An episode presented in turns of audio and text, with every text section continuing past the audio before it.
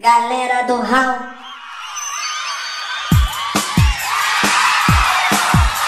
Eu quero ver vocês. Canta aí. Tô viajando na onda dessa menina que dá aulas de inglês. Tô Gravando. Tá gravando, gravando, gravando, gravando. Três segundos. Ah, tô. Fala gravando aí, tá? Tem que falar gravando. Gravando, eu falei gravando, você que não me ouviu. bate-papo, veremos que a insônia, queda de cabelo e surdez tem sua causa na mente. Vamos deixar aqui claro para nossos ouvintes, né, que a Tata, nossa convidada aqui no nosso off, ela tem a própria pauta, porque ela cagou pra pauta que eu fiz. Pô, Tata, me manda o link da pauta boa aí, bem feita.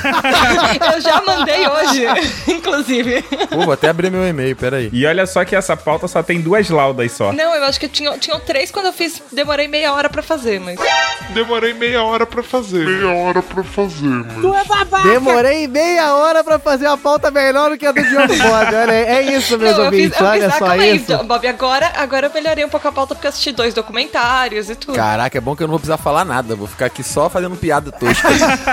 Olha só, não queria falar nada não, mas olha só, na concorrência pela substituição de integrante do HAL, a Tata tá aí, ó, bota- botando mais um check numa participação Não, aqui. como se ela quisesse, né, fazer parte da galera do Raça. Tá falando aí sem perguntar pra ela. Claro que eu quero!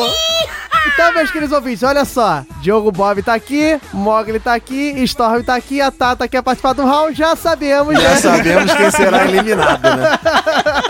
Cara, o, o mais maneiro da pauta da Tata é que tem várias partes que estão em inglês, tipo, que a gente vai gravar sobre Castelo Ratimbum, né? Aqui, some children send letters contain money to the cast store. Control the match by keep playing the left. Caraca, cara. Ela traduziu pro inglês. Tem que tá tudo em inglês agora que eu tô vendo. É tipo o TCC que ela fez, né? Tá ligado? Você manda o resumo e bota o resumo em inglês embaixo. Olha só, tá, tá aqui, ó. O único que sabe inglês mesmo é o Storm e o Mogli. O meu é tipo o Joel Santana, cara. Eu, eu vou, eu vou ler a pauta aqui da Tata, ó, vamos lá. Feel bad in one year and eight months. And I read this day on Heruns. Ah, very well. The stage version continued. tá vendo? Ó, tô vendo. Ah. Vamos gravar essa bagaça, né? Olha, já deixamos a Tata rindo, feliz e contente. Aqui é tipo o Jô Soares que dá um drink pros convidados beberem. Aqui a gente fica falando merda. Ah, vocês sabem que eu amo vocês. Olha só. Tchau, Rissuti.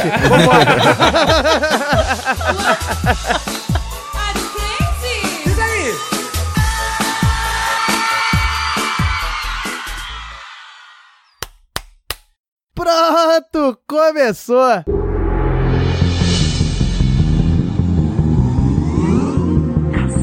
Galera do Hall, o podcast com quatro matemáticos que mais fala da vida dos outros do que da nobre ciência.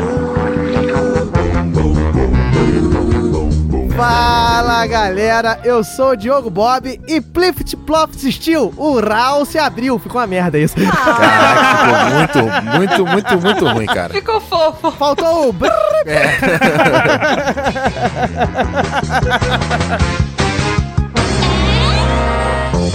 Fala galera, aqui quem fala é o Mogli e vocês estão preparados pro trava-língua?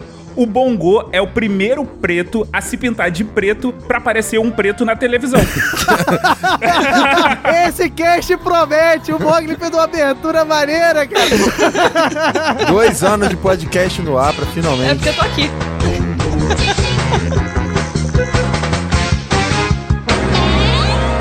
Meu nome é Wesley Storm e o Nino é o Michael Jackson brasileiro.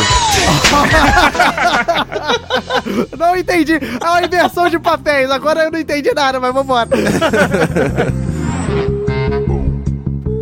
Eu sou a Tata Finoto e eu quero mandar pra PQP quem cancelou o Castelo Ratimbum e todas as franquias Ratimbum. Olha aí, olha só, o jabá implícito, mas a Tata foi rápida no gatilho, mas não vai passar Mas nós vamos tirar na edição. Aí você vai colocar uma abertura tipo a sua? Porque os convidados aqui, eles têm a honra, ou sei lá, o pedágio, né? De ser anunciado pelo maior anunciador da galera do Hall. Silvio Santos da Podosfera.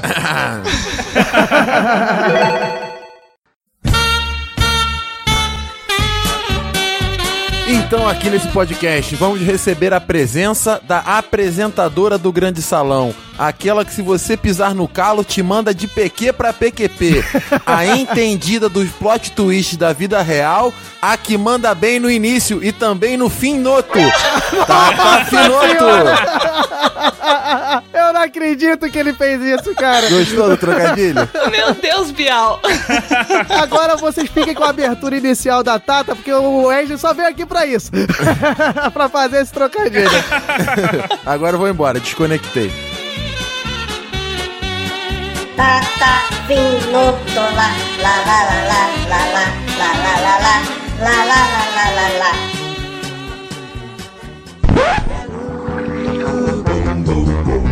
Mas enfim, meus caros ouvintes, acho que vocês já perceberam, até porque o Mogli fez uma abertura aí que todo mundo conseguiu entender, né? Finalmente. Nós vamos aqui falar, né? Vamos abrir o hall das nostalgias, né? O baú de nostalgias da galera do hall. Vamos falar aqui dessa grande obra, uma obra de arte infanto-juvenil aí, feita pela TV Cultura, nosso querido Castelo Ratimbum. Vamos falar um pouquinho da história, nossas impressões dos personagens e vamos fingir, né? Que na verdade quem vai falar tudo isso é a Tata, a gente só vai ficar falando das nossas lembranças. então vamos lá, ouvir um pouco sobre o Nino, o tio Victor e muito mais. Logo depois do round de mensagens com aquele, né, que não é o porteiro, mas é o nosso homem de lata da galera do Raul. Vai lá, Raulzito.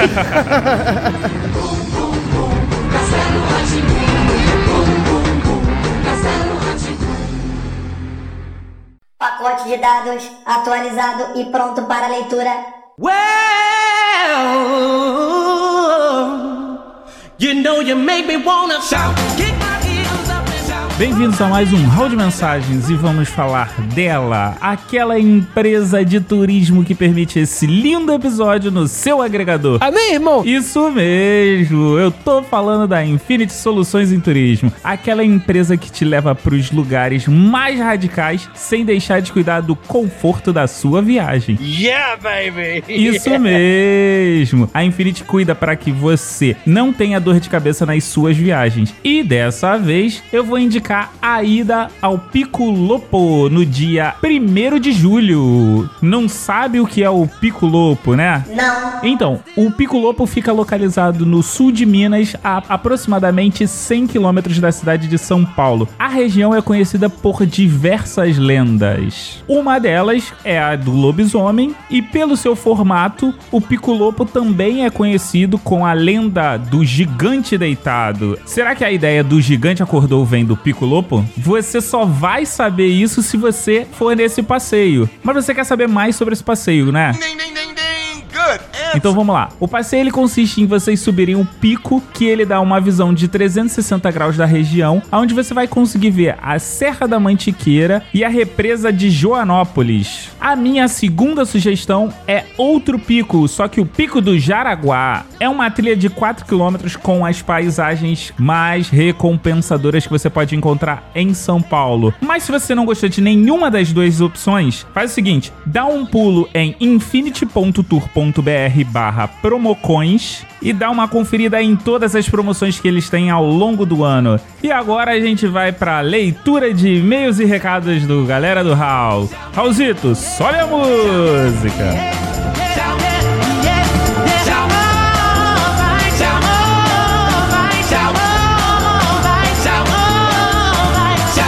Mas antes da leitura de e-mails, pra você que caiu aqui de paraquedas no Galera do Hall ou foi indicação de algum amigo, você pode encontrar a gente tanto no Facebook, no Instagram ou no Twitter, buscando pelo que mesmo, Raulzito? Galera do Raul. Agora, se você quiser entrar em contato diretamente com a gente por e-mail, basta você mandar um e-mail para contato@galeradohall.com.br. E se você quiser dar uma conferida nesse post ou em qualquer outro episódio, você pode ir na nossa página no galeradohall.com.br. E para você que não tem tempo ou que odeia ficar esperando, você pode clicar no link do grupo do Telegram aqui no post, que você vai ser direcionado diretamente para o grupo dos ouvintes do Galera Galera do Hall, onde você vai poder interagir com outros ouvintes e inclusive nós do Galera do Hall, onde a gente vai poder responder diretamente pra você, onde você vai poder fazer gracinha com a gente, onde você vai poder brincar, zoar e ser zoado, não só pela gente, mas por todos os ouvintes. Bem louco. Não esquecendo, galera, de dar aquela estrelada bonita no iTunes e deixando aquele comentário. Além de compartilhar as nossas postagens em todas as redes sociais possíveis, porque você ajuda a divulgar e tornar esse trabalho acessível a muito mais outras pessoas. Agora, se você não quer ficar entrando toda semana no site para dar uma conferida no Galera do Hall, você pode entrar na loja de aplicativos do seu celular, procurar por podcast e escolher o primeiro agregador que aparecer. Depois que lá, é só você dar uma busca por Galera do Hall com R-A-U e assinar o nosso feed e você toda semana vai receber no conforto do seu celular um episódio do Galera do Hall assim que ele sair. Antes da gente ir para as mensagens, a gente precisa anunciar o vencedor da Justiça do Povo. E com 57%, a Dayana venceu a Ana Clara. E a Ana, que começou o debate como uma candidata derrotada, foi derrotada mais uma vez na sala de justiça. Mas eu acho, eu só acho que isso merece uma revanche. Digam aí, ouvintes, deixem os comentários. Agora vamos para as mensagens dos ouvintes.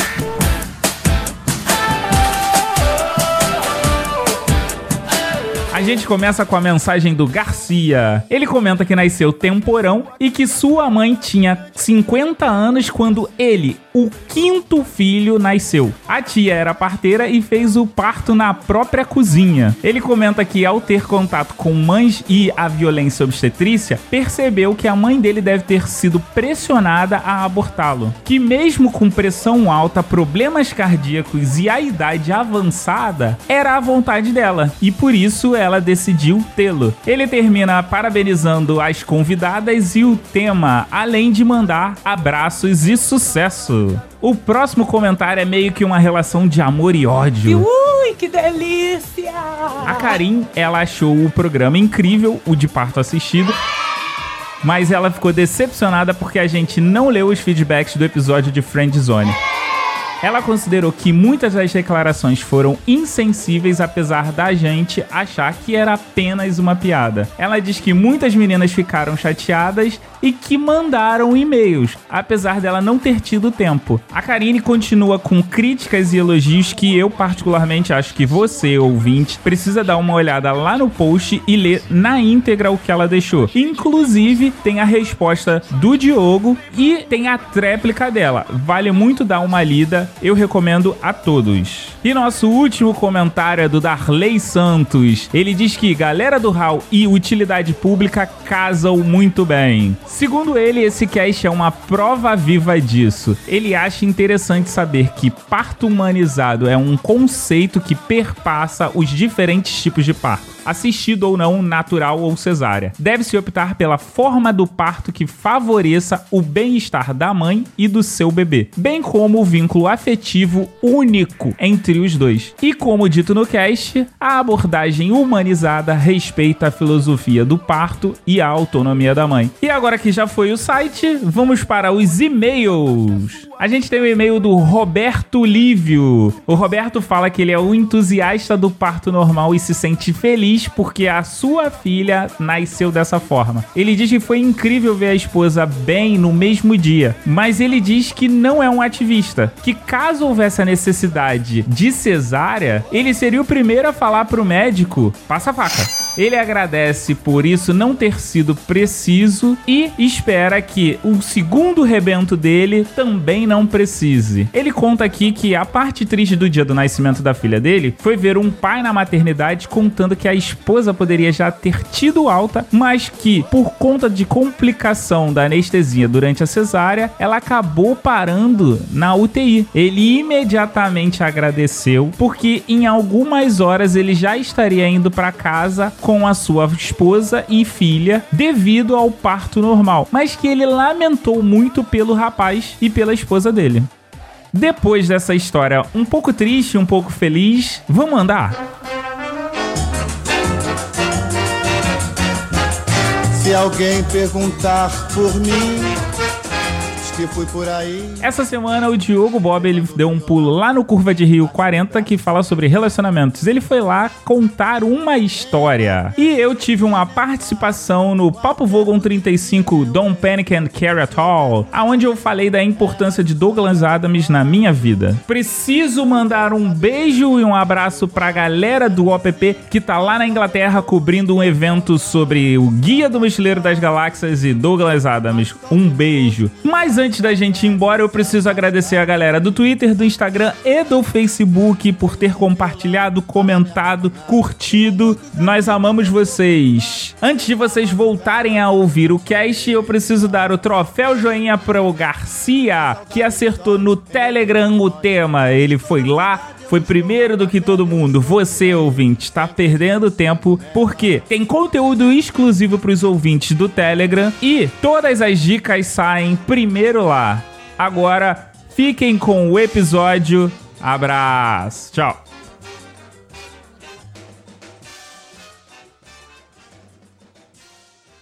Pacote de dados lido com sucesso. Galera do. Que ponto, tio? A porta se abriu. Silêncio. A inteligência artificial deste podcast sou eu. eu, eu, eu. Enfim, meus caros ouvintes, depois desse round de mensagem, que é o que, Wesley Storm? É sensacional, muito animado e divertido. Foi show. Caraca, ninguém aprende, é sensacional, bacana. Não, Show mas eu só também, muito sensacional, cara. Mas cada episódio você fala uma coisa diferente também. Você tem que reparar isso. Que bacana você não falou nenhuma Ah, vez. mas é, a psicologia está em você falar que você sempre diz a mesma coisa, entendeu? Eu tenho que adivinhar o que você quer que eu diga. Essa que é a mas depois psicologia. desse house super maravilhindo, maravilhindo eu já usei, toma essa. Chegamos aqui para falar um pouquinho, né, do nosso Castelo Ratimbum, nossas lembranças, nossos corações todos aqui apertados pelo fim, né? A gente ainda chora o fim, que nem a Tata anunciou na sua abertura, né? O fim do Castelo Ratimbum, temos muita nostalgia, mas graças a Deus, hoje em dia tá no YouTube aí. E aí vocês, o que, que vocês têm de lembrança? O que, que vocês sabem um pouco aí da história da TV Cultura, alguma coisa? Sabe nada, né, Wesley? Tata.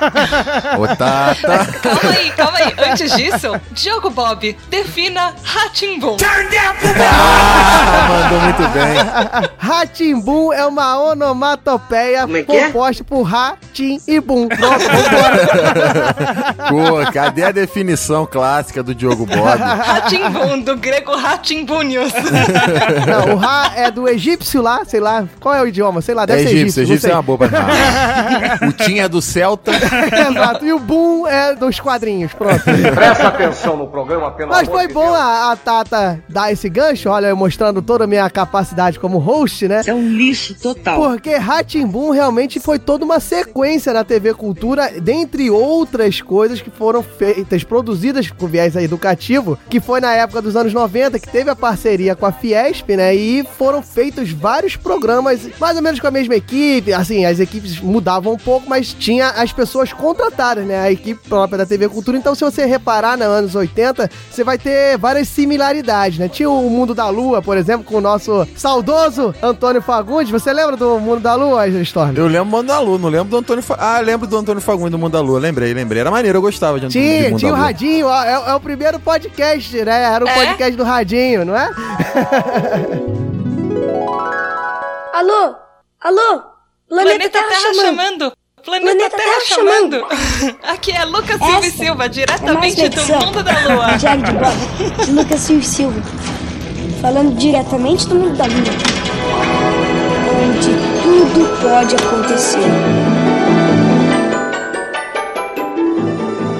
Caraca, era um podcast, tá aí, mano. É, isso aí, o primeiro podcast. Então, dentro de toda essa estrutura feita, né, com a parceria, que eu já citei aqui, também tiveram outros produtos Ratimbum. Tinha o próprio programa Ratimbum e dentro disso o Flávio de Souza, que agora explora sua cabeça, Wesley Storm. Flávio de Souza, sabe quem era? Não. Era o Tíbio. O Tíbio foi o cara que desenvolveu, né, escreveu junto com o diretor Carl Hamburger o Castelo Ratimbum, pegando as referências do Ratimbum. Calma aí, Diogo, você tá indo muito rápido. É, Então vai lá, meu garoto. Freia, freia.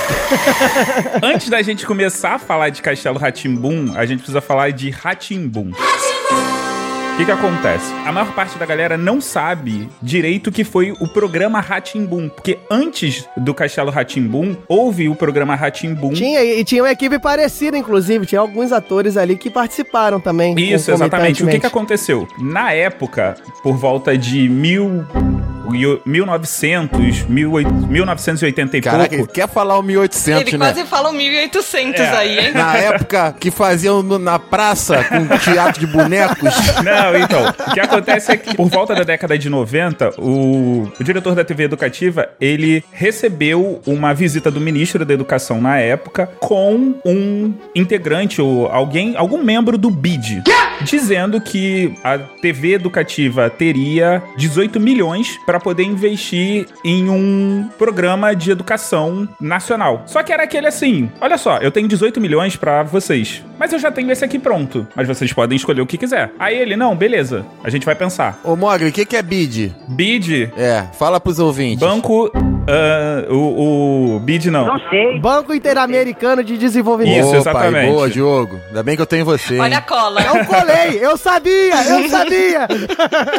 Bid, eu tô pensando naquele boletim informativo diário da CBF que sai o nome dos jogadores. por favor, não caçoem dele. É, E aí, você teve três reuniões e em todas as três reuniões, o BID tava tentando empurrar um programa que já tinha até aqui no Brasil, que na verdade era o formato, que era muito parecido, era o Vila Sésamo. O Vila Sésamo que foi estreado Como em é 1960 e 64 e que teve transmissão no Brasil pela própria TVE em 72. O Vila Sésamo foi gravado no Brasil em parceria entre a TV Globo e a TV Cultura, porque a TV Globo não tinha é, estúdio. E se você parar para pensar, se você for parar para analisar a estrutura do, do Castelo Ratimbum, a questão dos bonecos de manipulação, você tem um reflexo pelo o que eles aprenderam enquanto eles desenvolviam, porque a transmissão, né, a gravação foi por cerca de dois anos, se eu não me engano, foi até, deixa eu ver aqui.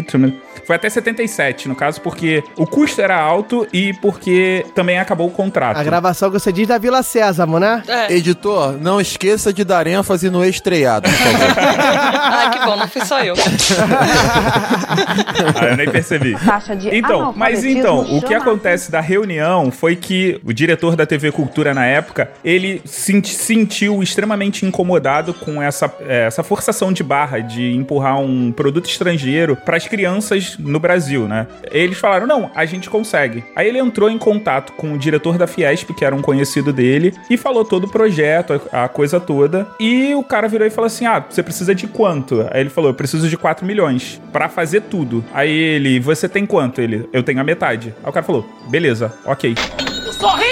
Um dia eu vou chegar nesse nível. Vou chegar pro Diogo falar, ó, Diogo, eu preciso de 4 milhões. Aí o Diogo vai responder, você tem quanto? Fala assim, eu tenho nada. Aí ele vai me dar os 4 milhões. Na época que a gente tá vivendo atualmente, né? tá- É fácil emprestar 2 milhões assim fácil. Olha aí, eu entrando em polêmicas. Mas o mais importante era que o seguinte, o diretor da TV Cultura, ele tinha a ideia de que esse era um programa que não ia ser importante só na área de infantil. Porque ele conhecia a Fiesp e ele conhecia os profissionais que eram formados na Fiesp. Tanto é que um dos argumentos que ele usou, ele falou assim: cara, a gente tem muita mão de obra aqui. E a gente vai poder usar isso e vai poder formar excelentes profissionais. Uma coisa interessante é que quando apresentaram a proposta, na verdade, ah, em documentários, o Karl Hamburger conta que eles tinham um projeto tão complexo, tão complexo, que pessoas que aprovaram, enfim, a TV, eles cortaram tudo que era pra ser o Castelo Ratimbun, na verdade, essa proposta de Ratimbun, de novo programa, e deixaram só o castelo, porque era uma coisa gigantesca. Então eles cortaram tanto e foi reduzindo, reduzindo assim, até virar só o castelo, porque era pra ter muito mais coisa. Então acho que não é de se espantar que depois isso deu origem a um filme, a Ilha Ratimbun, Teatro Ratimbun, teve uma franquia bem grande. É, eu, eu imagino que era todo um universo, né? Era todo um mundo Ratimbum, vamos dizer assim. e vem né? cá, E vocês a- sabem por que o nome Castelo Ratimbum? Porque tinha um castelo. Castelo do mundo Ratimbum. Não há dúvida, é um idiota. Não, na verdade não era pra se chamar Castelo Ratimbum. A ideia era que, como o programa Ratimbum deu tão certo, fez tanto sucesso, que quando o diretor voltou na Fiesp pra fazer a proposta de vamos fazer um novo, que dois anos depois ele falou, vamos fazer um novo, um novo projeto, algo melhor. Deixa eu só pontuar, Mogli, antes de você falar, toda essa história que você falou anteriormente era do Ratimbum, não do Era. castelo, não é isso? Isso, É exatamente. Do vídeo e tudo mais, pra o ouvinte ficar mais situado. E aí, quando ele chegou, voltou na Fiesp, ele falou assim, cara, vamos fazer um outro projeto, mas assim, é tão bom quanto o Ratimbum. A galera falou assim, beleza, mas a gente quer que se chame Ratimbum. Ele, como assim não? Mas o nome é outro. Ele, não, precisa ter Ratimbum. Aí eles ficaram, tá, ok, o nome a gente depois dá um ajeito. Mas até a ideia do castelo, o nome castelo, né? É, quando você pesquisa, você não consegue encontrar o certo, a origem do, desse castelo. Ah, interessante que o Mogli falou, falou, falou, e disse que no final a gente não sabe a origem. Eu acho que rolou uma parada tipo meio que nem Tolkien, que escreveu O Senhor dos Anéis porque ele queria um- mais um livro com hobbits. Então era isso, eles queriam mais alguma coisa com Ratimbum. E aí pensaram no castelo e fizeram um programa que a gente gosta tanto, né? Basicamente. Então, e esse negócio do castelo em si, de virar o Castelo Ratimbum, eles originalmente tinham pensado nesse programa gigantesco que virou o castelo. é, eles pegaram vários elementos do Ratimbum. Eles pegaram tudo que deu certo, tudo que eles acharam que podia ser melhorado, pra ter ideia pra esse novo programa. Então eu acho que não fica tão longe essa origem, entendeu? De ser castelo ou. Ah, o conceito que eles queriam trazer, ele era longe daquele estereótipo de castelo de contos de fada, castelo de bruxa, castelo de fadas europeias e coisas assim. Eles queriam longe daquele negócio europeu dos castelos medievais que estavam afastados. A ideia inicial era ser uma coisa, assim, um casarão no meio da cidade. Por exemplo, aqui em São Paulo tem muitos. Eles estavam pensando até em usar bairros, por exemplo, Bexiga, aqui em São Paulo, como inspiração. Ou a Casa das Rosas na Paulista, por aí. Ah, e aí eles chegaram naquele conceito do, do castelo, que virou da série, nas obras do Gaudí. Eu fico estupefato. Que Eu ele é um queria ter um arquiteto catalão, enfim, ele tem milhares de obras em, em Barcelona, ele tem muita coisa em Barcelona, e as obras dele são mundialmente conhecidas. Ele tem na, na arquitetura dele uma, uma certa leveza, um certo mistério, ele trabalha muito com elementos da natureza na arquitetura. Então, Ah, é interessante ah, o que você tá falando, Tata, que inclusive, até em alguns documentários, se eu não me engano, em dois, tem falando sobre isso, que era uma dúvida arquitetônica de como seria esse castelo, que tinha até uma referência alemã também, só que eles Uhum. perceberam que esse estilo Não, do era Gaudí feio pra caramba. Não, não era, era diferente. Uma merda. parecia um caixote. Era um conceito diferente de arquitetura, gente. Então, e esse estilo do Gaudí se casava mais com a ideia deles, justamente dos casarões, que eles tinham a ideia de, ah, se fosse um cara muito rico que fosse construindo, querendo construir, então dava abertura a botar vários Não, não era elementos. se fosse um cara muito rico, era assim, a ideia deles era, imagina um cara muito rico, mas assim, que ele não tem limite de dinheiro pra gastar. Como é que ele faria um castelo? O Bill Gates quis fazer um castelo no meio do bexiga. Imagina como é ficar. É, então, e ele- eles queriam alguma coisa que as crianças pudessem se identificar. do Tipo, olha, eu posso encontrar um castelo no meio da minha cidade, talvez, entendeu? Não que fosse uma coisa muito distante. É, então, eu acho que essa questão de ser um castelo é também muito pela visão das crianças, né? Porque na verdade era um casarão e aí pras crianças era um castelo. Eu acho que criança tem muito dessa questão de imaginativa, de você olhar às vezes uma casa grande e apelidar um castelo ou olhar uma outra coisa e você traz um pouco pra aquela questão de conto de fada e toda essa imaginação que as crianças têm naturalmente. Sim. Viva! Você está vendo o que eu estou vendo? Uau, Pedro, é o castelo do meu sonho! Com certeza, o, o Storm, o Cal Hambúrguer, ele até fala que a inspiração dele era justamente essa, da- do bairro que ele frequentava quando era criança, que ele via os casarões e pensava em aquilo sendo castelos, e era, era essa a visão que ele queria dar. Só que aí o pessoal foi ajeitando até virar um castelo de verdade. E uma curiosidade pra vocês que editam, Bob, Opa, opa. Mogli, vocês sabem quantas horas de edição? 3 mil horas de edição. Ah, filha da puta, pauta. A gente estudou, a gente estudou, toma essa. Eu quero ver se vocês sabem o que era a coisa mais importante e a coisa que dava mais problema no Castelo Ratimbu. A árvore. O encanamento com o mal.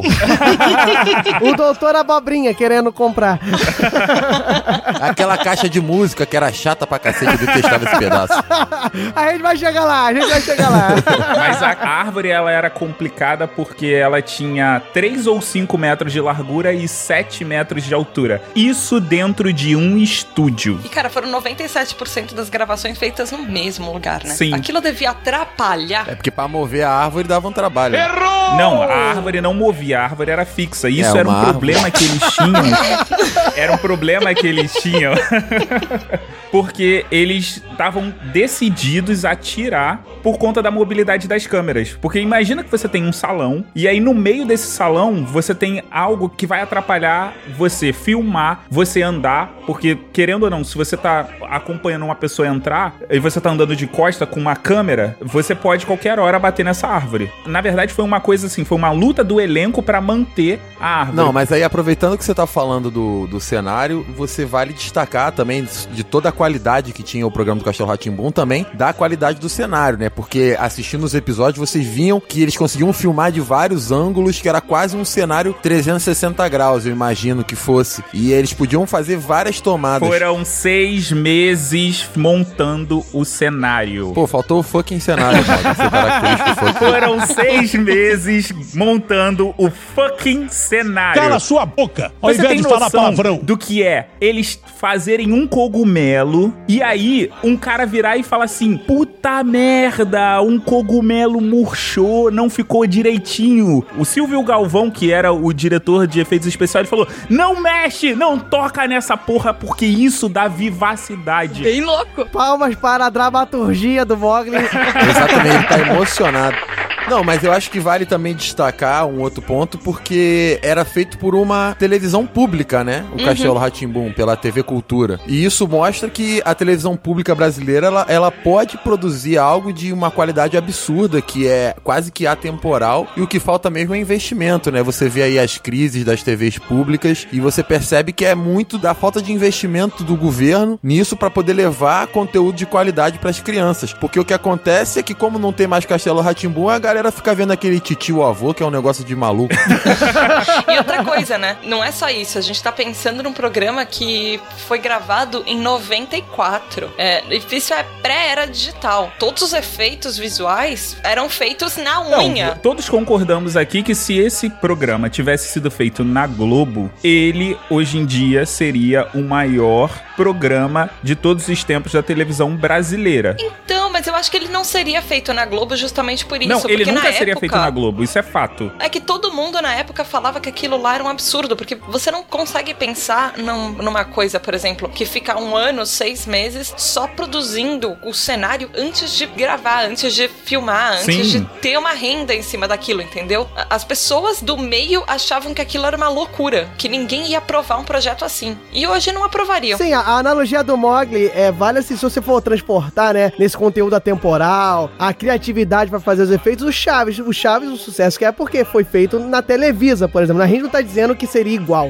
Mas se fosse, realmente tivesse feito numa, num exercício de utopia, que ele tivesse sido produzido pela maior rede brasileira, provavelmente o fato seria análogo. E é, é interessante você ver que foi realmente um projeto que não teve a preocupação de, de audiência no início, foi realmente um projeto voltado a ser bom, né? Sim. Como os próprios atores falam, né? É uma obra de arte. Se você for ver, você vê que tinha mais de... se- Tinha uns 800 figurinos, tinha 250 profissionais, e o mais importante, que eu acho que foi fundamental para a história do Castelo Ratimbum, é ter toda uma coordenação pedagógica, ter todo um foco em realmente ensinar. E isso aí eu bato palma à coordenadora pedagógica do, do projeto, inclusive. E aí você tem que parar pra pensar que uma rede dominante, né? Será que ela tem o interesse a levar- de levar cultura de fato pras crianças ou ela quer só enfiar qualquer Angélica da vida na goela das crianças abaixo e ganhar audiência assim? Não, na época era a Xuxa. Mas assim, eu tenho um contraponto ao que o Wesley falou, porque, cara, imagina ou isso que você falou. Você falou, ah, imagina se uma TV dominante quer fazer isso. Olha o que a Tata disse, que todo mundo do meio achava loucura. Cara, foram necessários cerca de 4 milhões. 4 milhões na década de 90. Se 4 milhões hoje em dia é muito dinheiro. Então, Mog, mas é justamente isso que eu tô falando. O que falta para você levar entretenimento de qualidade para as crianças é o investimento. Ah, 4 milhões é um investimento alto? É, mas quanto que o governo gasta com propaganda, propaganda horário? Será que não seria melhor pegar esse dinheiro de propaganda e investir em um programa que as crianças elas aprendiam a questão de que a gente vai falar ainda no cast de higiene, aprendiam sobre o mundo, aprendiam sobre ciência, estimulavam as crianças a estudar e aprender. E o que falta é só o governo gastar dinheiro com isso, porque isso tinha público. A audiência do Castelo Ratimbum era uma audiência relevante. Concordo. Pegando o gancho, não era só uma audiência relevante, meu caro Wesley Storm. Eram audiências que alcançavam picos de 14 pontos, que for uma TV que não fosse a TV Globo na época, né? É uma coisa. Ela chegou a ser a número 2 no horário. Exato, é. Pô, pra TV Cultura isso aí era. É, TV, você pode fazer uma analogia que, sei lá, a TV Cultura era a CNT de hoje em dia. Nossa! Não, não ofenda a TV Cultura desse jeito. não, em números, né? Não em qualidade. É, é, a Rede TV com o João Kleber. Que beleza, hein? Pensar que virou, né? Que tristeza. Galera do Raul. Ouso dizer que o Castelo Ratimbum tenha sido uma obra de arte na televisão. Por isso ele dá tantas versões, ele virou um clássico, ele porque é uma obra de arte na televisão. Comandando seu destino, Tino, um grande feiticeiro ele será. Mas é, a gente falou muito, a gente mostrou nossas impressões, mas vale a gente botar aqui o enredo pra gente começar a ter o nosso lado nostálgico, né? O enredo do Castelo Ratibu, o que que era? Tata. Ô, Tata. O que que era, Tata Finoto? Então, a história por trás do castelo, na verdade, ele se passava nesse menino, que era o Nino, e ele tinha 300 anos de idade.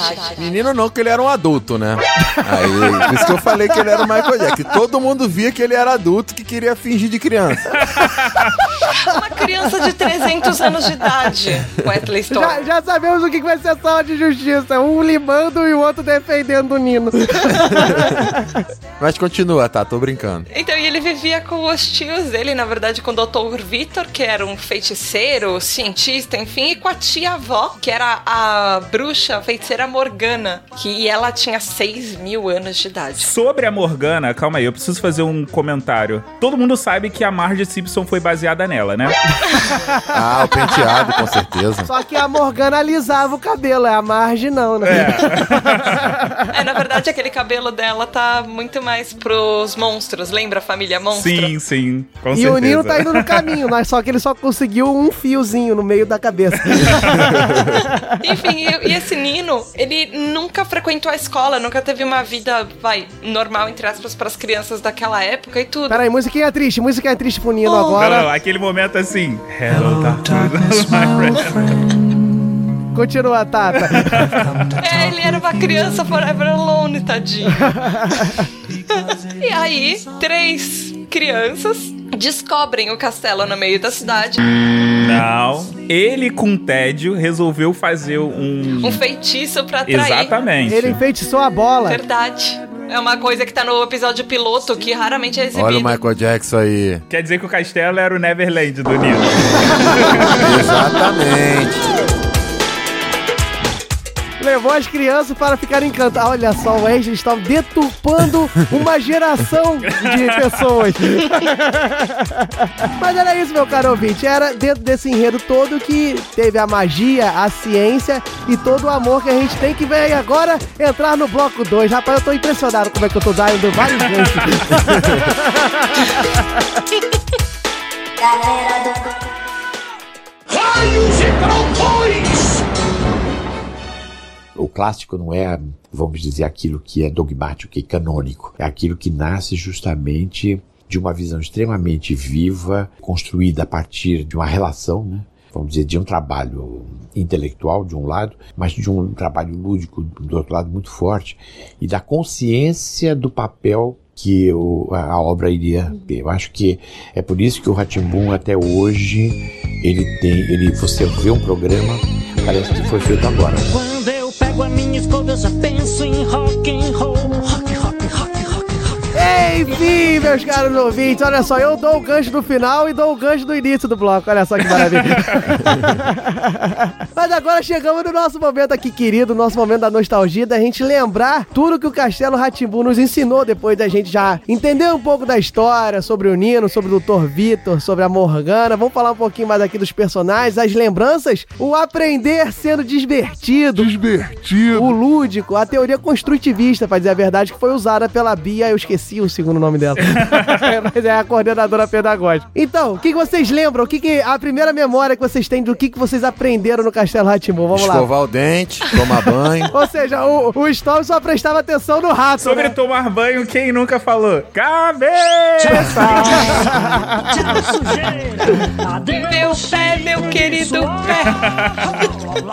Não, mas falando agora mais sério, é- essa questão das músicas é muito interessante a gente às vezes pensar que esse programa ele era pra atingir a população brasileira em geral, né? Então eu imagino que às vezes até a própria questão da higiene pessoal, em algumas áreas, talvez áreas mais pobres, ou até mesmo crianças em que não recebessem os incentivos ou os cuidados devidos dos pais, elas talvez tinham problemas em escovar o dente, problemas em tomar banho. Então o programa ele tinha essa questão educativa interessante de fazer com que as crianças se cuidassem, aprendessem a zelar pelos próprios corpos. É, tem uma história interessante até que casa com o que você tá falando, que o Sérgio Mamberti, que é o Dr. Vitor, ele falou que ele foi uma vez pra uma aldeia indígena no, no meio da Amazônia, daquelas que não, não tem muito contato com tudo que a gente tá acostumado, na verdade. E ele conta que as crianças de lá reconheceram ele, porque o Castelo Ratimbum chegou até lá. Olha então, é só. exatamente o que você tá falando, assim, é, levar essas coisas que pra gente são básicas, como higiene pessoal, por exemplo, pros lugares mais afastados. Não era só levar, né, Tata? A forma divertida com que ele fazia, a grande maioria era voltada com musicais e músicas, né? Então a forma você guardava e ficava entretido, né? Tinha o da lava a mão, lembra?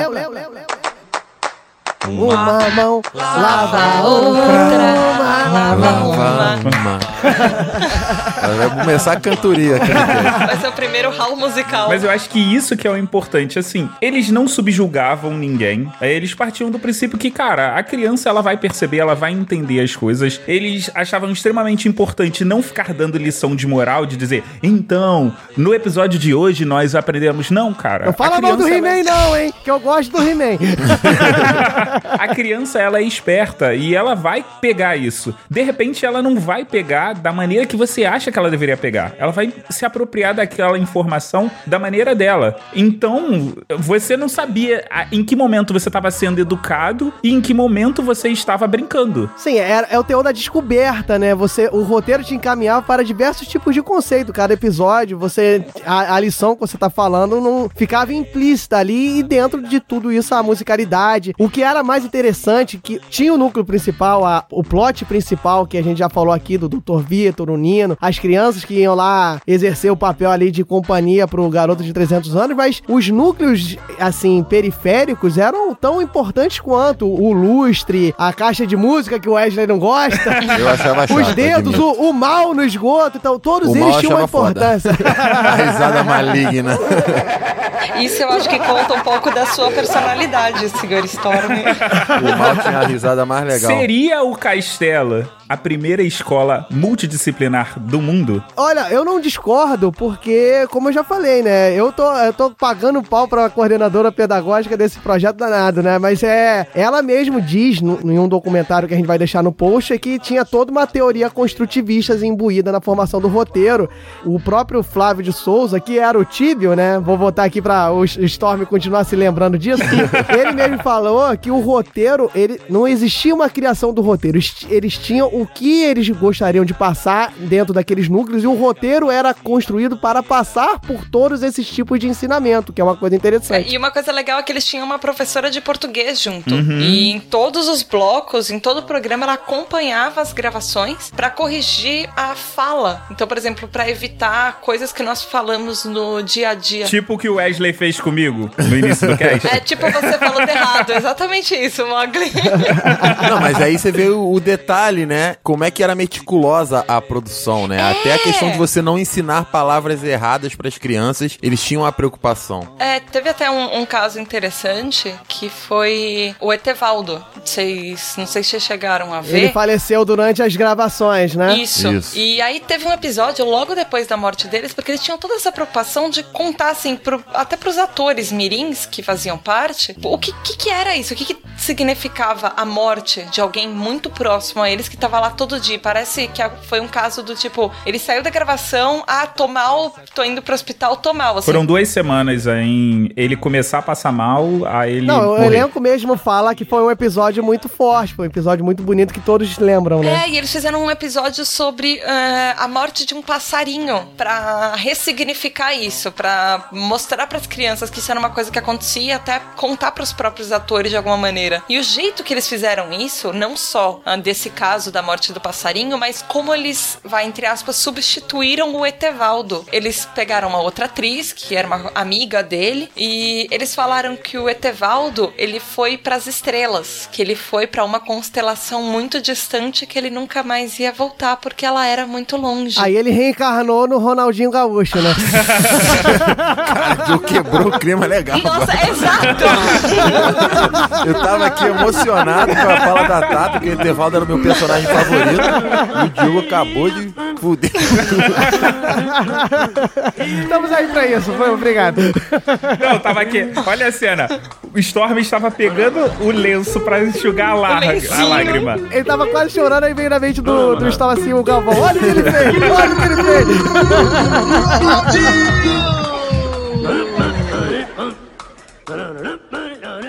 Galera do Raul. Nome para um ET. Um nome para um ET? Etevaldo! Ah, Etevaldo? Dois mais um, três. Não, mas olha só, o Castelo Rá-Tim-Bum é tão engrandecedor, cara, que a gente tá aqui falando e pensando e teorizando tanta coisa e a gente acaba que a gente não falou das nossas nostalgias, né? Olha eu falando pra gente seguir na pauta. Por exemplo, o Tibio Perônio, já que o Bob tá insistindo tanto no Tibio. o Peroni era meio bobão, eu gostava mais do Tico.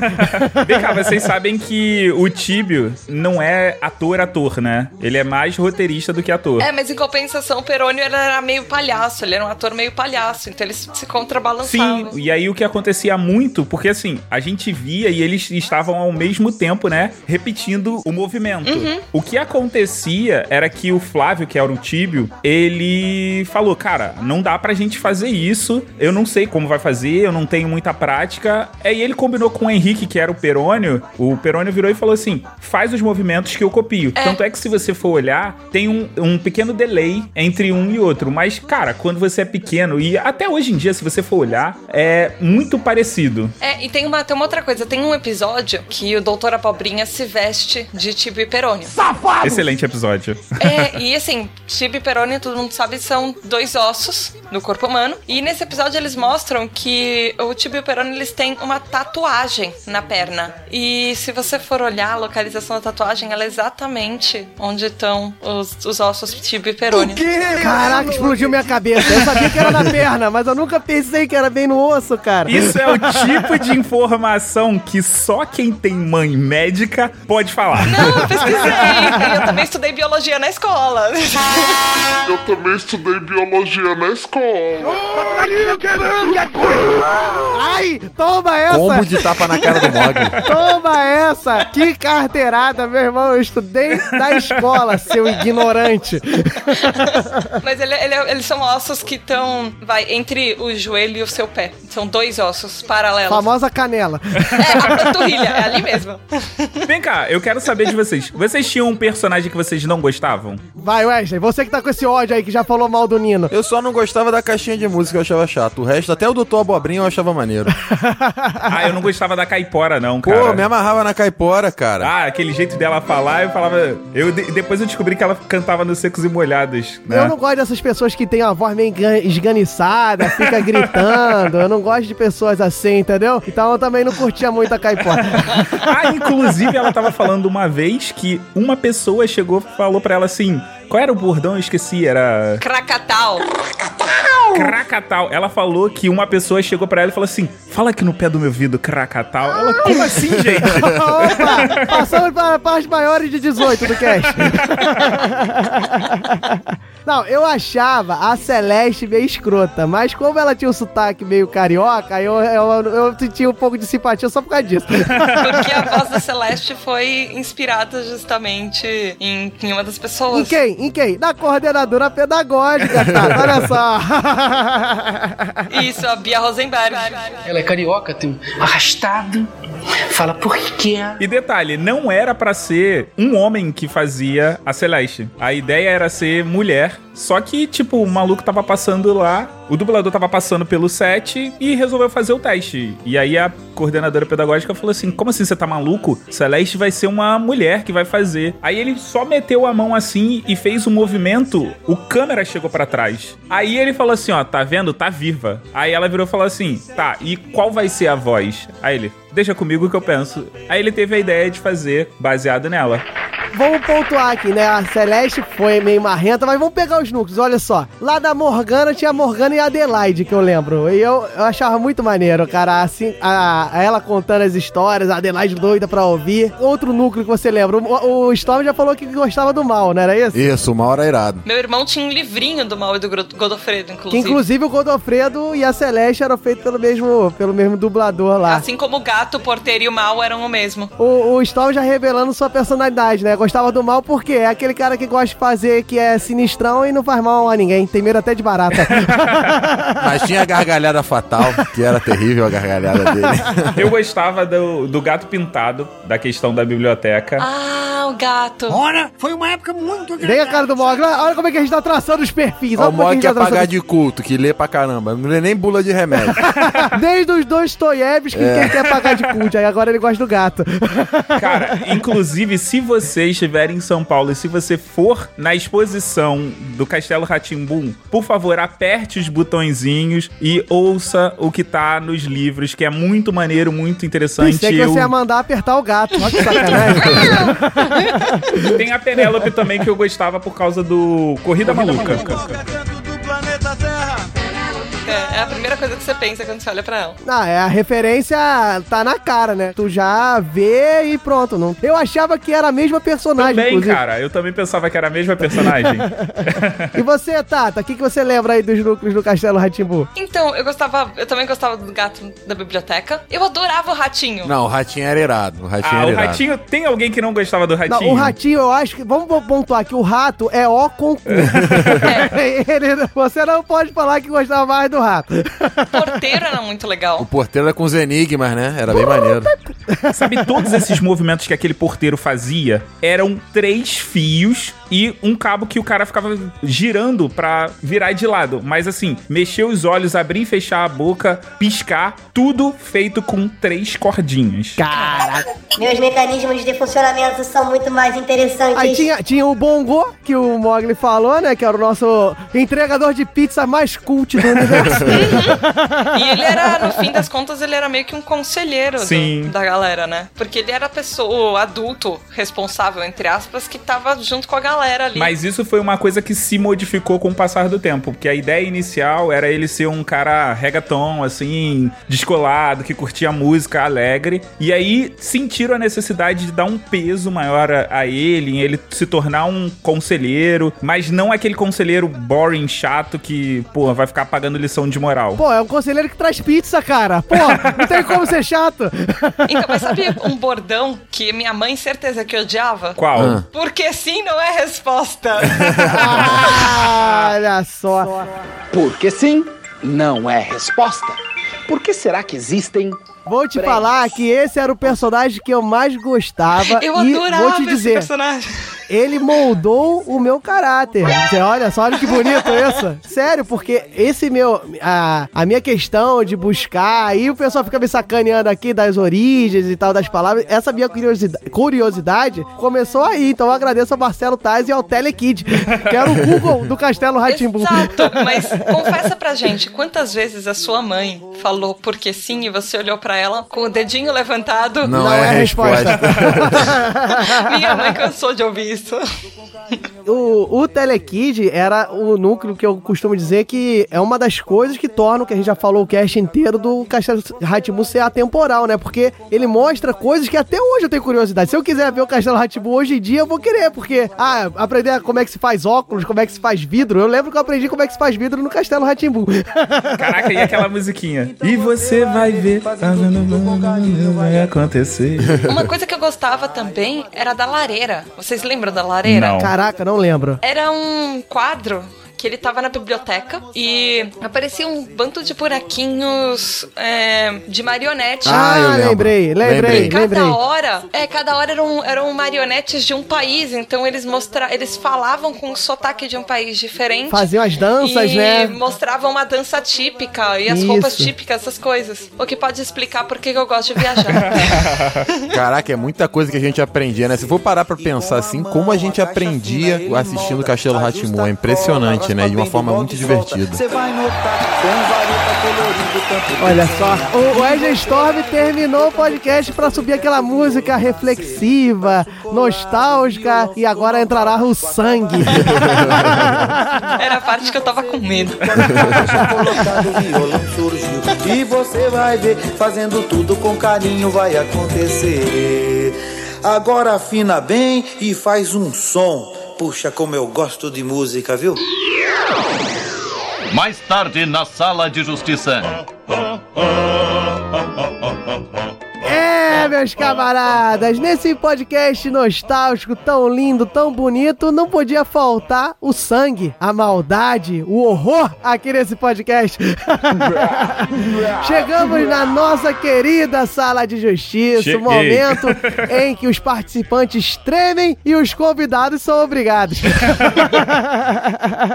então, meu caro Mogli, o que, que o Código Hall de Conduta diz sobre os convidados que estão nesse cast? O Código Hall de Conduta diz que, se há convidado, ele deve estar na sala de justiça. É, exatamente. Então, nossa querida Tata Finoto, que eu vou deixar aqui registrado para os nossos ouvintes do grupo do Telegram e das redes sociais, uma das maiores comentaristas e analistas da sala de justiça. Nós agora faremos o teste, né? Vamos ver se aquele ditado, né, que se comentarista fosse bom, ia fazer peça de teatro, ia jogar bola, né? Se não, não ia ser comentarista.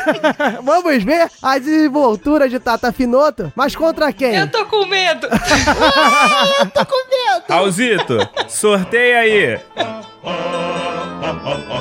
Debatedores, Tata Finoto, Wesley Storm, mediadores, Diogo Bob, Mogli, galera do Hall. Olha aí, meus Eita. camaradas. O Wesley Storm vai enfrentar nossa Tata Finoto. Wesley Storm, que é tido pela comentarista Tata Finoto como um dos melhores debatedores dessa sala de justiça. Tô top 4. Mas, antes de mais nada, né, nós falamos, falamos, sorteamos e não diz... E não dissemos o que aconteceria aqui nessa sala. Caro Mogli, diga o que Tata Finoto e Wesley Storm farão nessa sala de justiça. Nessa sala de justiça, Tata Finoto e Wesley Storm vão escolher um personagem e terão que defender com unhas e dentes. Como sendo o melhor do castelo. Então, Tata Finoto, diga aí. Eu gosto de dar essa colher de chá, né? Mas os caras sempre falam nos 90 segundos o que vão fazer. Mas diga aí qual personagem que você vai defender. A Morgana. A Morgana, nossa bruxa camarada. Wesley Storm, qual personagem que você vai defender? Uau. Você botou a abobrinha. Vem cá, tu vai defender o Doutor Abobrinha? Eu vou defender o mal. É, eu errei, eu errei a gargalhada. Não, apaga isso aí. Não. Vou defender o mal. Boa. Como é que era a risada maligna do mal, Peraí, tô- fugiu da minha memória, só consigo lembrar da do abobrinha. Era assim mesmo. Então, já decidido que terá nesse embate aqui, nesse UFC mágico, nesse UFC Timbum, entre Mal e Morgana. Quem vai ter direito à pergunta idiota? Não terá escolha, né, meu caro Mogli? Porque nós somos educados e o convidado aqui tem direito a escolher se quer começar ou não. Exatamente. Tata Finoto, você quer começar ou deixar o Storm começar? Sabe, eu sempre achei que quando eu participasse do HAL, eu ia começar. Mas vai lá, história. Pô, eu vou Olha, começar? peidou na farofa, É. olha só, rapaz. Muito malandrinha, muito malandrinha. Mas, ô Diogo Bob, antes da gente começar a sala de justiça, explica como funciona a sala de justiça, já que o explicador oficial tirou folga hoje. Eu não. Chama o finado participante da galera do Hawaii, Thiago Rissuti, pra explicar como é que funciona a sala de justiça. Vem cá, a gente vai ter que ficar pagando direitos autorais, é isso? Se você quiser, eu explico. Olha aí, rapaz.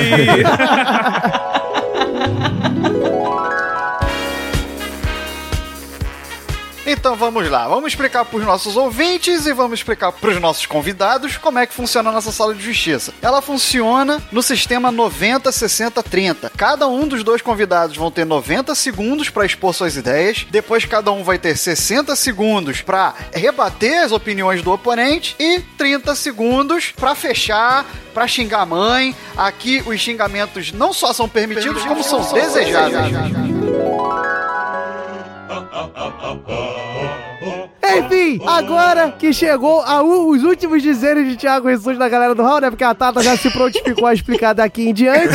Já sabemos como é que funciona. O Wesley Storm vai começar. E aí, tá pronto, Wesley Storm? Tô pronto. Então, Wesley Storm que vai defender o mal. 90 segundos. Tá com o cronômetro aí, Mog? Cronômetro aposto. Valendo.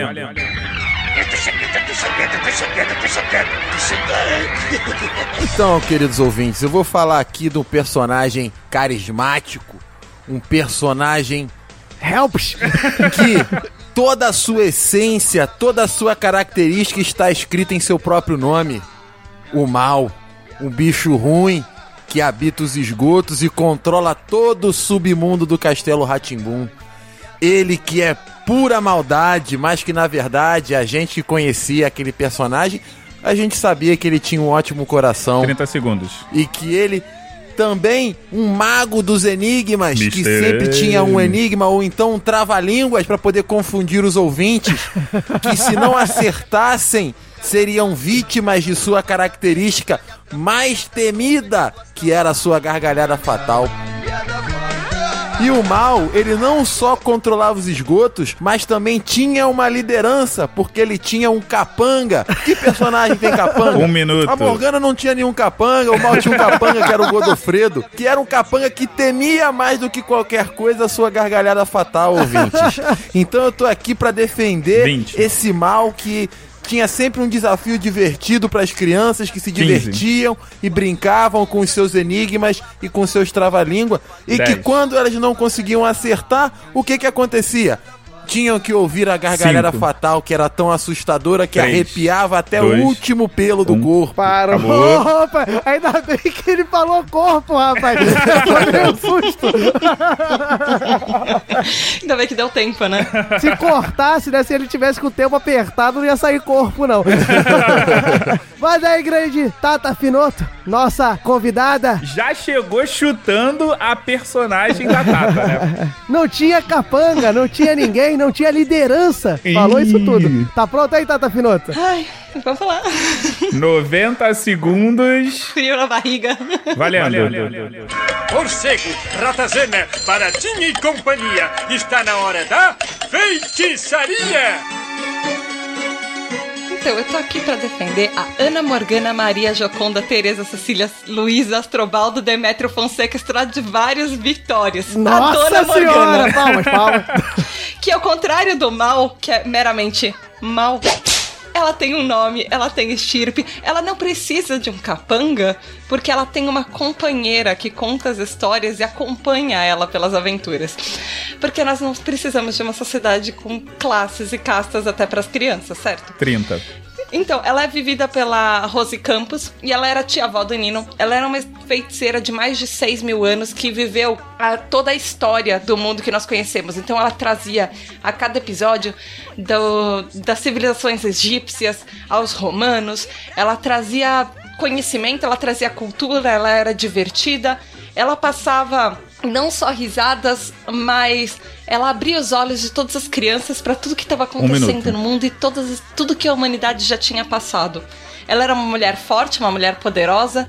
Ela era um exemplo para todas as pequenas meninas que queriam ser grandes Morganas para passar conhecimento e ter grandes aventuras na vida. 15. E ela não era um, um monstrinho que morava no esgoto e ficava escondido com medo de toda a população e nem era conhecido pelo resto das pessoas do Cinco. castelo.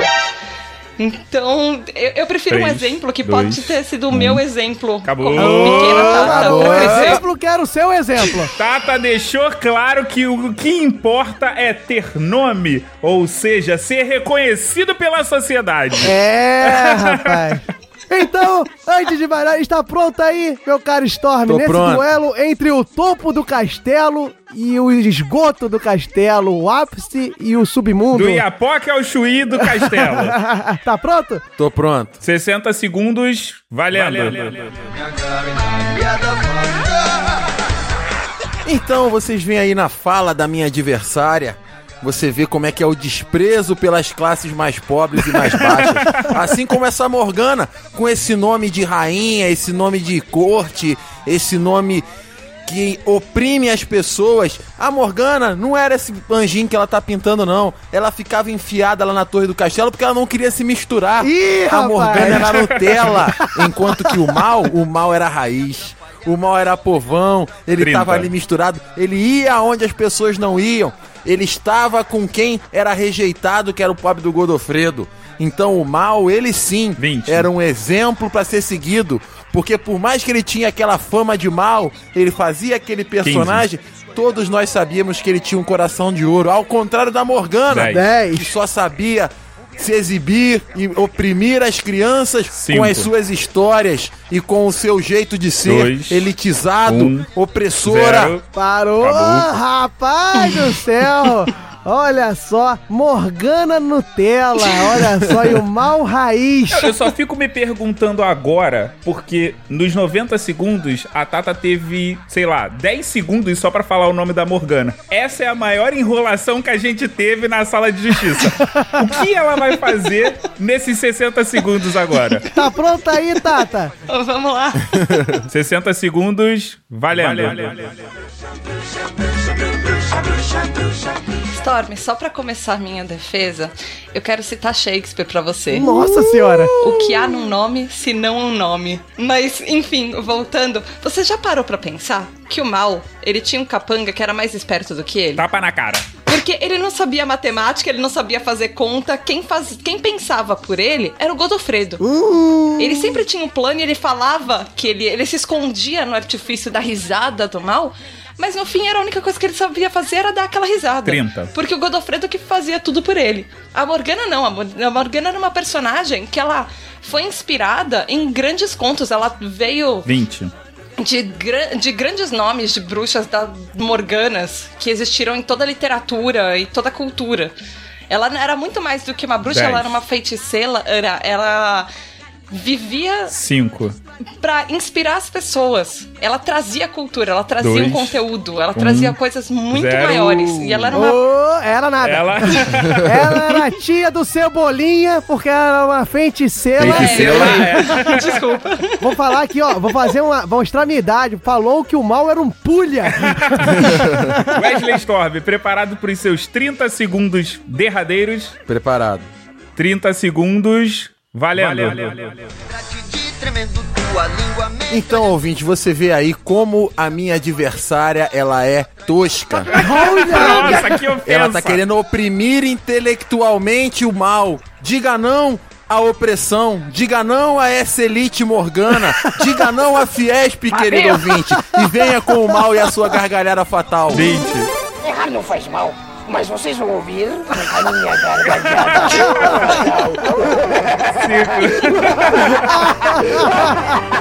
Acabou. Eu não acredito que ele pegou 10 segundos pra botar o mal falando. Só pra fuder o editor. Tata Firoto, tá pronta pra encerrar o seu discurso? Vamos. 30 segundos, valendo. Storm, É, eu acho que você tá na situação política errada. Nós, nós não estamos mais do Chupa Rissuti, agora vai ser fora Storm. Ih, rapaz!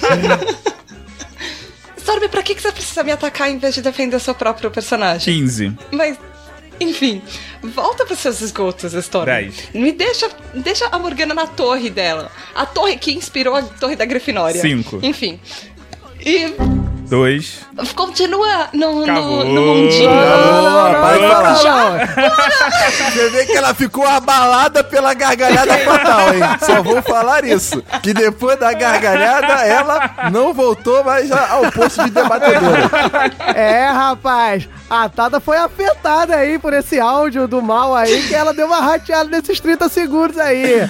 Então, meu caro Mogli, tá preparado para decretar aí a- o seu vencedor aí, no seu, no seu julgamento? No, no seu resumo, né? Que o Mogli sempre faz um resumo da sala de justiça. Esse não, esse não, não vai ter muito resumo, não. Eu, eu devo dizer que a Tata, ela foi muito bem, melhor do que eu na maioria das vezes. Obrigado. Ah, isso aí também, isso aí não é mérito pra ninguém. Mas vamos lá. Isso é obrigação, né? Ah, ela usou de do artifício de falar o nome completo da Morgana, o que é uma ótima coisa pra sala de justiça. Falar o nome das coisas, é verdade. Cala a boca. Cartão amarelo pro Wesley Story. Fica quieto aí. Wesley Storm também apresentou ótimos argumentos. Eu devo dizer que o nível no último bloco, os 30 segundos, ficou meio blasé assim. O, o Storm deixou aqueles 10 segundos pra botar o áudio, né? Aí a gente não sabe, rola penalidade, porque sobrou tempo, né? É, e a gente sobrou sabe. tempo, gastei certinho. Ó, ó, vou ter que dar outro cartão amarelo em você aí pra ser expulso, pô. Ó. Ah, pelo fato da Tata tá começando e o Storm já tá aqui há algum tempo, meu veredito vai pra Tata Finoto pela apresentação. Olha aí. Mas eu devo dizer que foi quase que um empate técnico. Diogo, pronto pra dar o seu veredito? Então, vamos lá, né? Tenho a dizer que foi uma sala de justiça muito bonita, muito bacana, muito supimpa, que hoje eu tô no dia de falar gírias velhas. Tá nostálgico hoje, né? Os dois foram muito bem, a Tata aí mostrou que é uma semi-comentarista, né? Porque ela deu uma rateada, deu uma de comentarista de sala de justiça nos 30 segundos finais. o Wesley Storm mandou muito bem, como sempre. E eu- eu- o que eu vou pontuar aqui é que em nenhum momento Tata Finoto rebateu o fato de Morgana ser elitista, mas tudo bem. o Wesley Storm também ficou muito naquela de falar que o mal é um coitado, de coração bom, mas mostrou toda a sua nostalgia e eu tô enrolando porque eu tô pensando em que eu vou votar agora, porque ficou meio empatado, a meu ver. Você vota na Tata PMDB ou no Storm PT? É, mandou um, um fora Storm. Então, eu vou, eu vou botar aqui que ficou muito igual mesmo. Eu realmente estou em dúvida, mas só o fato da Tata saber o nome da Morgana inteiro, eu acho que merece pelo esforço, né? Merece pelo esforço. Significa que ela sabe ler Wikipedia. É, significa que ela sabe ler. eu vou botar na Tata, mas corroboro com o Mogli, que foi uma sala de justiça muito parelha. O RG Storm foi um adversário difícil. E por que não, a gente pode estar sendo um pouquinho aqui cavalheiro com o visitante, mas vai Tata Finoto, vencedora da sala de justiça. Jura? Oh! Storm, eu vou quebrar a coroa e eu vou te dar metade, pode? Ah, obrigado, amigo. Você é justa. Mas então, meus ouvintes, Tata e o Wesley Storm vão estar na Justiça do Povo, nessa sala de justiça parelha, que foi muito igual, e a Tata aí teve uns bônus por ser visitante, não vou falar nada não, mas acho que rolou isso aí. Valeu, galera, um grande abraço, um grande beijo. Espero falar mais sobre Castelo Hatbook, faltou muita coisa ainda. Tchau. Beijo da Tata.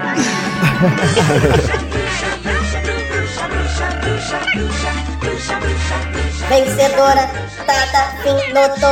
Ha.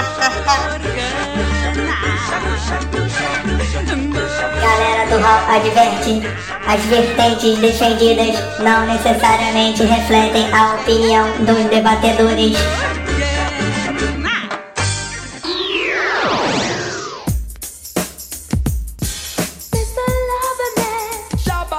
Então, galera, estamos aqui no nosso momentinho aqui que a gente adora falar aqui na, na sala de justiça, que é dar um espaço aqui para os nossos queridos convidados que tanto engrandecem e, por que não, levou esse cast nas costas, né? Tata afinal trouxe informações relevantes, não que o Mogli não tenha trazido, mas eu acho mais maneiro elogiar a Tata.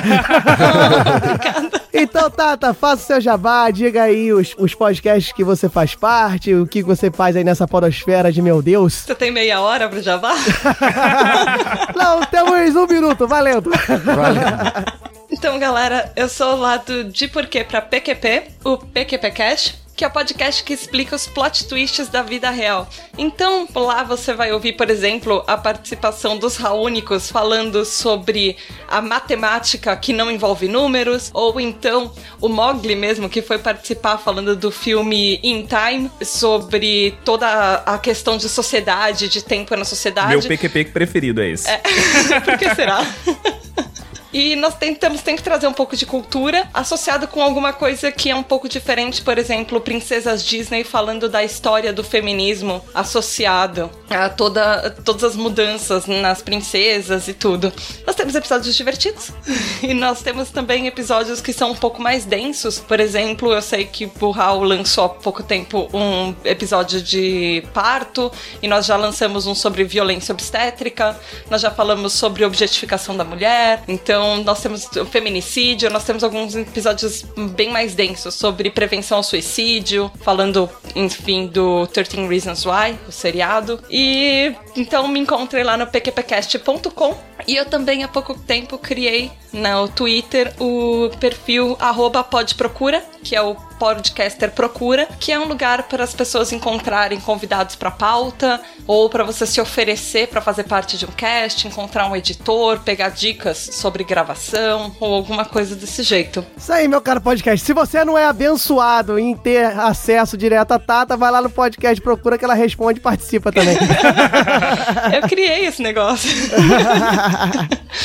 E como se meu tempo não fosse pouco, eu agora tenho um canal no YouTube com a minha amiga Na Matos e nós falamos sobre um monte de coisa de cultura e coisas nerds. Então, nós comentamos filmes, por exemplo, Guardiões da Galáxia, falamos de gatinhos e trazemos curiosidades. Então, vai lá no YouTube e procura por Clube Secreto e se junta a esse clubinho. Boa, show de bola, olha só. Grande Tata, olha, eu gosto de dizer, né? Eu, eu gosto de dizer, gosto de dizer, na verdade, porque eu sempre falo isso aqui nessa parte. Mas o que eu digo é que eu sempre escuto os podcasts que vem aqui, galera. Eu curto muito e tenho a dizer que o PQP é um, foi uma grata surpresa que eu não ouvia. Eu comecei a ouvir na época que eu comecei a virar produtor de podcasts, então. Virar produtor de podcast, dando carteirada aí, ó. Não, mas conheci e tenho que dizer que, cara, vale a pena vocês escutarem o PQP Cast lá. Os títulos são super interessantes, são muito maneiros. É sempre uma pergunta bem humorada. Um grande abraço pro Mal, pro Julião. Julião, que curte aí, já elogiou a nossa edição. A gente tem que elogiar dele, que é sempre muito bacana. Excelente edição. Então, eu gosto sempre de deixar um episódio aqui que eu curti. Então, eu vou até falar aqui, fazer gancho com a Tata. Vou falar do, do episódio sobre suicídio que eles têm lá de Third Reason Why. Como é que é? E foi bom ela ter falado, porque eu aprendi como é que se pronuncia, senão eu ia falar 13 Reason We. então é isso aí, galera. Dá, o link vai estar no post. Tata, muito obrigado novamente. Ai, a gente tá muito orgulhoso de ter você aqui várias vezes. Já tá aí a terceira vez que você tá em algum lugar do Hall, né? Porque você já teve lá com o Mogli, já teve no Bela Recatária do Hall, já tem aqui agora com a gente, comigo, né? Que eu tô muito feliz que é a primeira vez que eu gravo com você. É, acho que eu já, te, já participei de tudo agora. Eu já gravei e-mail, agora participei desse e já participei daquele das, das meninas do Hall. Isso aí. Então, pra encerrar o cast, a Tata pode pedir música, não pode, Storm? Com certeza. Três participações. Ai, gente, posso falar que é uma honra? Eu sempre sonhei participar do, do, do cast regular, de verdade. Oh, valeu. Ai, de verdade. Que bonito, que fofinho. Agora pede a música. Ô, oh, Lazarento. a educação agora. tá bom. O Mogli sabe que eu gosto de ACDC, então coloca, coloca uma do ACDC. Opa, olha aí. Aí, minha banda preferida. Não tem, tem como não amar essa mulher? Beijo, meu amor. Eu sou casado, tá, Luanda? Beijo. Ai, tô apanhando aqui. Ai, para. Valeu, galera. Grande Valeu, abraço. galera. Tchau. Um abraço. Valeu, galera. Tchau, galera.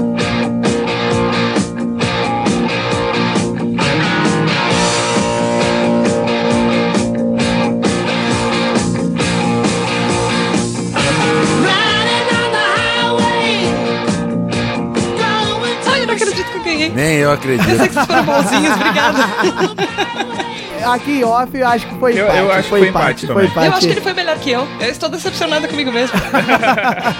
Vamos deixar isso no final aí pro Gustavo ficar mais contente. Acesse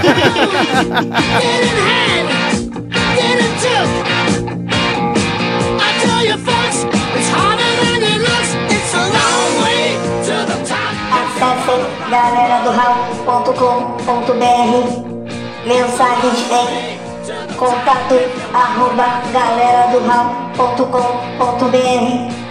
Busque por Galera do Raul em Facebook, Instagram, Twitter.